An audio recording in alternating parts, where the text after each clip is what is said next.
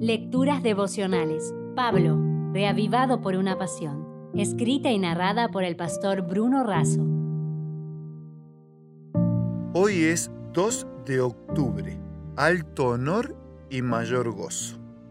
En segunda de Tesalonicenses 3:1 leemos: Por lo demás, hermanos, orad por nosotros para que la palabra del Señor corra y sea glorificada, así como lo fue entre vosotros.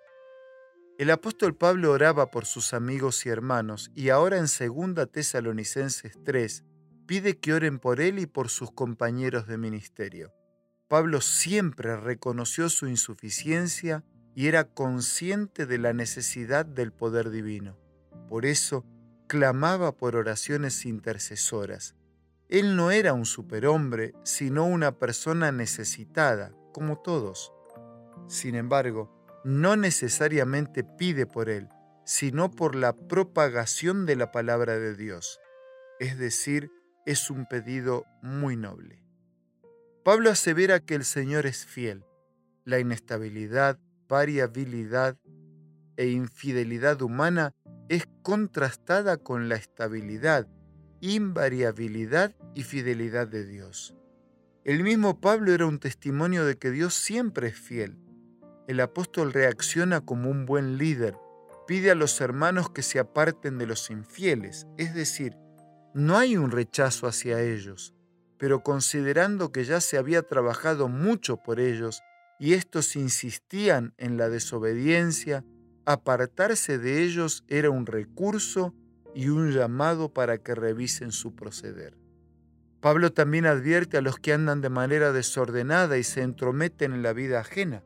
¿Por qué será que hay quienes se interesan en la vida de otros y que todo el tiempo viven del chisme?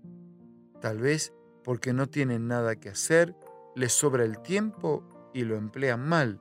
Por eso el mejor remedio es que esas personas se ocupen de algo productivo, que trabajen, que cumplan sus deberes, pues quienes son cuidadosos en el cumplimiento de sus tareas no encontrarán tiempo para entrometerse en la vida ajena. En cierta oportunidad, el renombrado psiquiatra Charles Menninger recetó lo siguiente.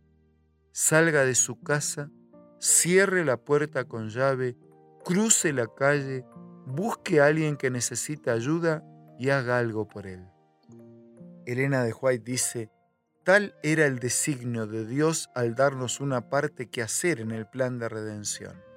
Él concedió a los hombres el privilegio de ser hechos participantes de la naturaleza divina y de difundir a su vez bendiciones para sus hermanos. Este es el honor más alto y el gozo mayor que Dios puede conferir a los hombres.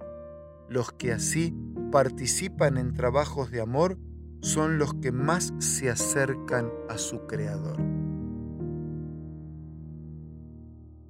Si desea obtener más materiales como este, ingrese a editorialaces.com.